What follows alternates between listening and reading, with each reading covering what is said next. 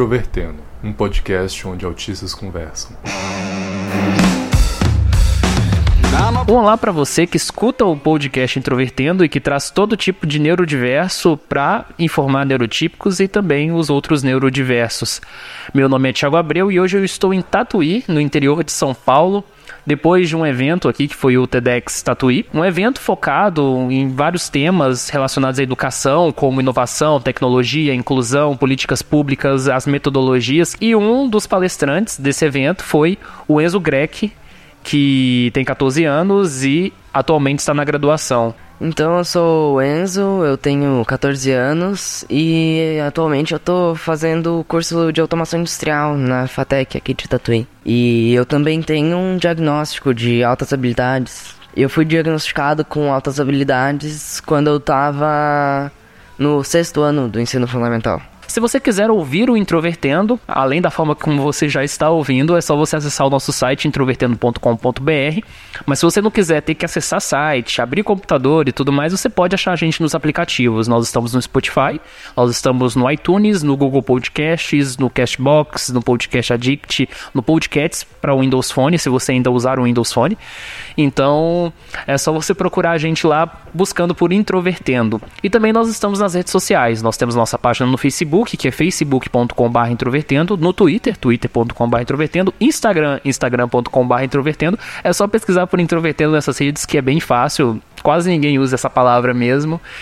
E se você quiser mandar alguma crítica, alguma sugestão, falar sobre um episódio, fazer aquele seu feedback para a gente ler no final sobre a leitura de e-mails, é só você enviar sua mensagem para ouvinte@introvertendo.com.br e se você quiser chamar a gente para algum tipo de evento, palestra ou fazer algum tipo de parceria, você pode entrar em contato com a gente com contato@introvertendo.com.br. E por fim, nós estamos no PicPay. Se você quiser patrocinar a gente, é só ir lá no PicPay, procurar por Introvertendo e faça sua doação de qualquer valor que nós ficaremos bastante agradecidos para poder manter esse podcast no ar.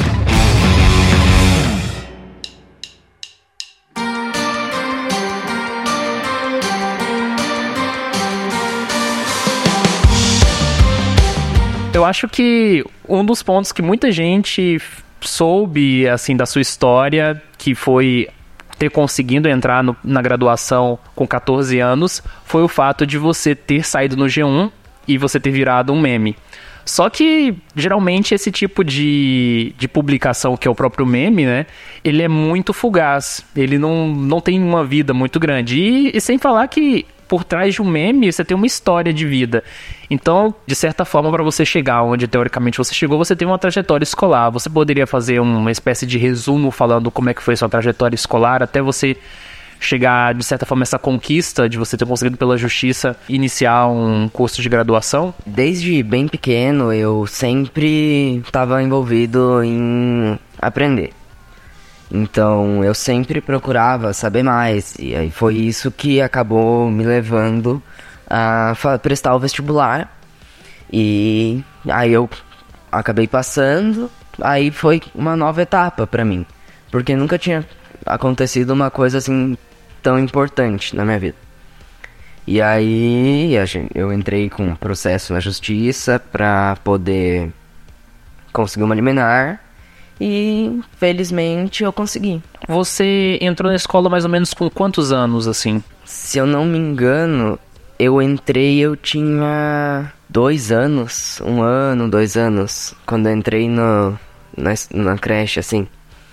Eu entrei até que bem cedo. Tinha alguma justificativa específica, por exemplo, alguma dificuldade que fez sua mãe querer te colocar na escola mais cedo ou foi algum processo natural? Foi bem natural, assim. Eu, inclusive, eu tinha amigos, né, que iam pra, pra creche e eles ficavam me falando, então eu queria saber como é que era. Eu acabei pedindo para minha mãe me colocar. E a sua trajetória de estudante, ela teve também alguns percalços, tanto do aspecto de aprendizagem quanto do aspecto de socialização. Como é que foi isso? Quando eu comecei assim a o fundamental, foi bem difícil porque tinha muita gente na minha sala que não não era alfabetizada. Então, acabou tendo um certo bullying. Sempre teve esse bullying, porque modéstia à parte, eu sempre fui à frente da, da minha sala. Eu acho muito engraçado ocorrerem certas coisas assim no ambiente escolar, que muitas das vezes aquilo que, o, que te destaca, aquilo que te torna até num, num sentido qualitativo dentro do ambiente acadêmico, acaba sendo objeto de, de ataque das outras pessoas, né? Então, de certa forma, essa questão de você entrar no ambiente escolar e, e as pessoas fazerem bullying por causa do seu bom desempenho é algo muito comum e, inclusive, não é o seu caso, mas ocorre muito com pessoas dentro do espectro. E como é que você lidava com isso? Basicamente, eu me excluía, assim. Eu tentava lidar comigo mesmo. Então, eu sempre fui de ficar mais quieto no canto e ter o meu mundinho paralelo, assim. E aí, assim, era um jeito mais fácil que eu tinha para lidar com isso. Dentro desse método que você conseguiu para poder pelo menos fugir, digamos assim, dessa, dessa perseguição, o que, que, que te atraía assim, em termos de temas de interesse, do que, que você gostava de correr atrás e, e que te, te dava prazer, sabe, com relação a, aos estudos? Principal tema, que ainda é, eu tenho até hoje, é observação. Eu fico observando muito as ações das pessoas e o comportamento delas. E isso acho que me ajudou também, porque eu entendendo como as pessoas funcionavam, entre aspas, eh, seria mais fácil para eu conseguir interagir com elas. E você acha que essa observação funcionava do ponto de vista ou você nunca conseguia se adaptar de fato? Depois de um bom tempo começou a funcionar. Aí eu saí desse meu mundinho e comecei a interagir mais com as pessoas e hoje já não tenho mais essa postura de ficar excluído. Um dos pontos que você chegou a abordar durante a questão do, do, do TED foi o fato de você ter tido um bloqueio comunicativo com relação a situações que você passou, né, durante o período escolar. Como é que foi isso e como é que você conseguiu depois retomar esse processo? Foi com o tempo bastante terapia e tempo. Que, assim, foi bem difícil, porque esse bloqueio ele surgiu primeiramente por conta de professores, principalmente, que o primeiro eu desenvolvi um bloqueio à escrita, então eu não consegui escrever mesmo. Foi por conta de uma professora minha, minha primeira professora. Ela me trancava dentro do banheiro quando eu fazia as atividades e terminava antes da aula terminar, então aí eu ficava disperso. Então ela me trancava dentro de um banheiro. E o bloqueio a conversar, assim, ser aberto foi por conta de um outro professor que pediu para eu levantar e me colocou na frente da sala de aula e ficou me chamando de fracassado, preguiçoso, burro, porque eu não conseguia escrever. Então, e aí a hora que eu tentei explicar para ele por que, que eu não conseguia escrever, ele ficou, ele começou a me chamar de fracassado, preguiçoso e de burro. E várias outras coisas. Ou seja, num processo de humilhação, digamos assim, que não partia não só dos alunos, mas também dos professores. Como é que a, sua família lidava com isso assim? Porque você contava para eles, né? Que tipo de ações eles tinham a curto prazo para lidar com essa situação? Sempre que acontecia alguma coisa do tipo, eu avisava meus pais e eles iam conversar com a diretoria da escola. A longo prazo, eles sempre tentaram a melhorar a minha postura, a, porque quando algum professor ele falava desse jeito assim comigo, eu tentava, eu gostaria pelo menos de falar de volta, tentar argumentar com o professor. Só que eu não consegui, então meus pais a longo prazo, a curto prazo eles falavam com a diretoria e a longo prazo eles é, tentavam fazer com que eles me levavam em terapeutas e para ver se eu conseguiria me expressar melhor. É curioso uma questão assim, porque eu nunca contei isso no podcast, mas eu também entrei na escola bastante cedo, foi com dois anos, e aí eu estudei numa escola em que eu desenvolvi escrita e muito rapidamente, porque eu demorei para falar e quando eu falei foi, foi imediato, assim. E eu tinha um colega de sala que Para fugir da monotonia da sala de aula, o que a gente fazia era geralmente, às vezes, trocar tarefas. Então eu pegava o caderno dele, ele pegava o meu, eu fazia a atividade dele e às vezes eu acabava fazendo a minha também, sabe? Ao mesmo tempo. E depois ficava um tempo lá sem fazer nada.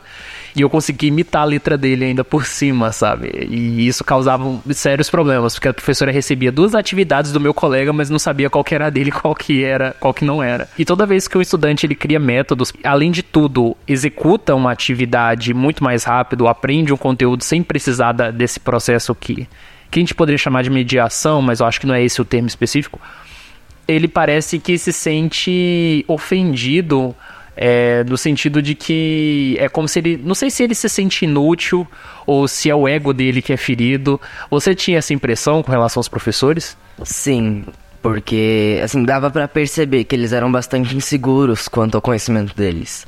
Então, quando eu tinha facilidade nos, nas atividades, era para eles como se eu tivesse falando que eles não eram, que eles não sabiam nada. Só que, muito pelo contrário, é porque eu fazia rápido porque eles ensinaram muito bem. Só que eles, eu acho que eles não conseguiam entender isso. Então eles levavam mais como é, se eu estivesse tentando inutilizar o, a, a, aula dele. Um outro lado que eu percebi, pelo menos na minha trajetória acadêmica e de outras pessoas que até já tiveram um diagnóstico também de altas habilidades, é que existe também um certo deslumbre de alguns professores. Aqueles que não se sentem, de certa forma, ofendidos e eles ficam impressionados e eles querem saber um pouco mais. Você teve algum professor nesse sentido ou, a maior, ou quase todos eram nessa linha de se sentirem com, com orgulho ferido? Eu tive alguns, mas foram poucos. Dois ou três até, até hoje. Mas sempre eles, esses professores, eles sempre me apoiaram e sempre que eu é, terminava, a, eles sempre me desafiavam, que eu achava ótimo, né? Sempre eu procurava aprender mais e eles sempre tinham alguma coisa nova para me ensinar. O que te fez escolher o curso que você cursa hoje na graduação? Eu acho que foi bastante a facilidade que eu tenho com exatas, que para mim faz muito sentido. Mas eu tô pensando talvez em mudar, fazer uma outra graduação em biológicas.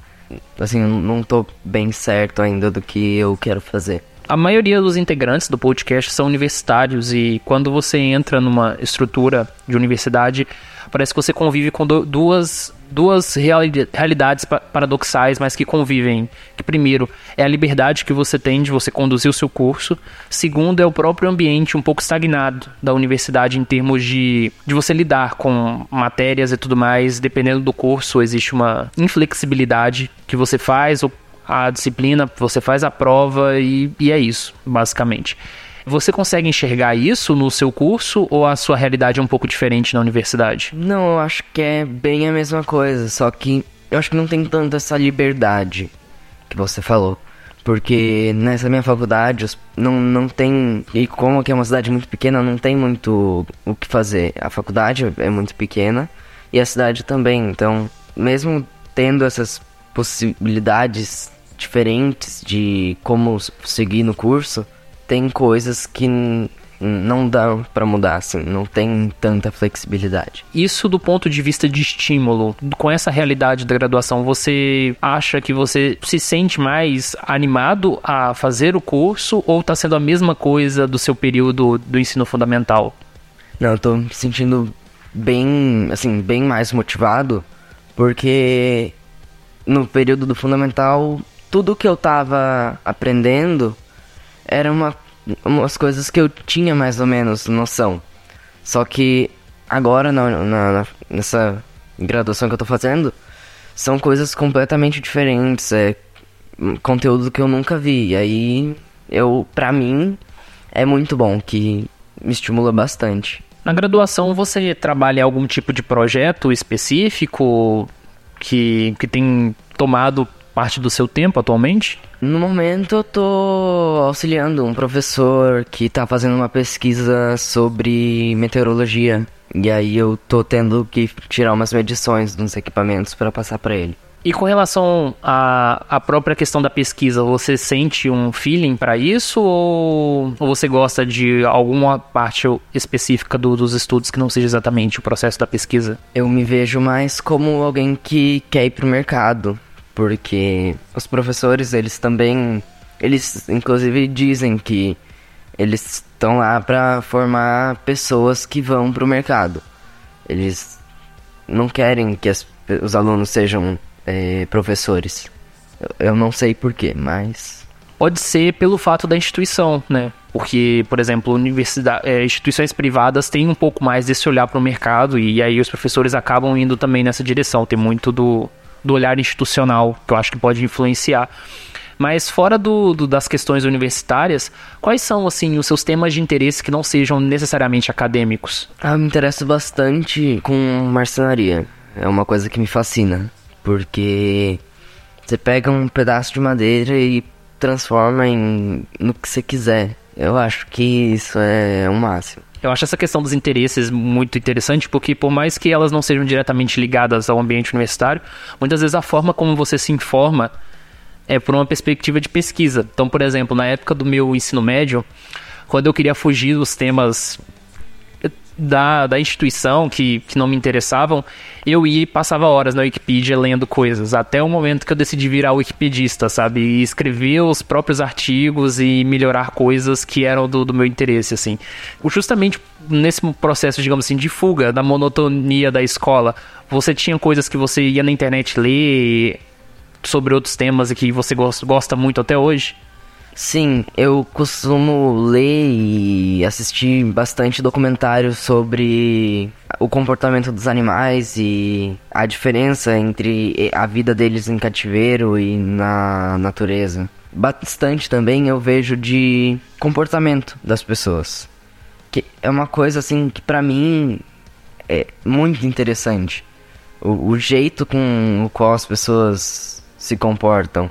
Esse seu interesse pelos documentários sobre animais é o que te faz querer fazer alguma coisa na área de biológicas futuramente? Eu acho que sim, porque é incrível o, o jeito com o qual os animais eles já nascem e já estão prontos, quase todos prontos já para continuar a vida deles. Eu acho bastante estranho que na nos seres humanos a gente precise de um processo de aprendizagem muito grande, mas também, ao mesmo tempo, isso foi fundamental para que a gente se tornasse uma sociedade altamente evoluída. Então, é, é muito interessante, assim. E temas mais relacionados à cultura popular, o que alguma coisa mais geral que você gosta de assistir, ouvir ou de ler de literatura, não sei se você se interessa. Eu costumo leio bastante livro de aventura, suspense, é, algumas, alguns textos, é, alguns livros de narrativa policial e assisto bastante série, lógico, né? Eu assisto, assisti, acabei de terminar há pouco tempo atrás Rick and Morty, que eu achei fenomenal, fantástica a série. Filmes, eu gosto muito dos do George Lucas.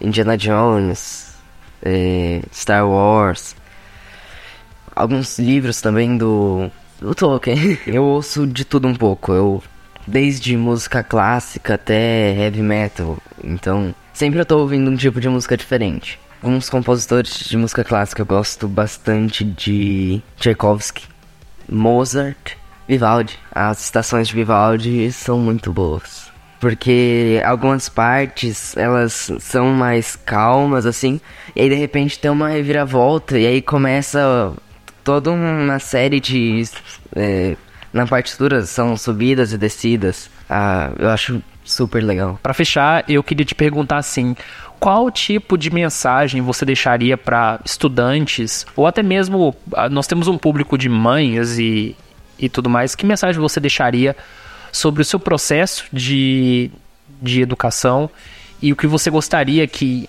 na educação brasileira melhorasse para que pessoas como você fossem interpretados de uma, uma forma mais correta. Desafios. É sempre é bom que sejam propostos desafios. Porque sempre a mesma coisa não, não, não faz muito sentido.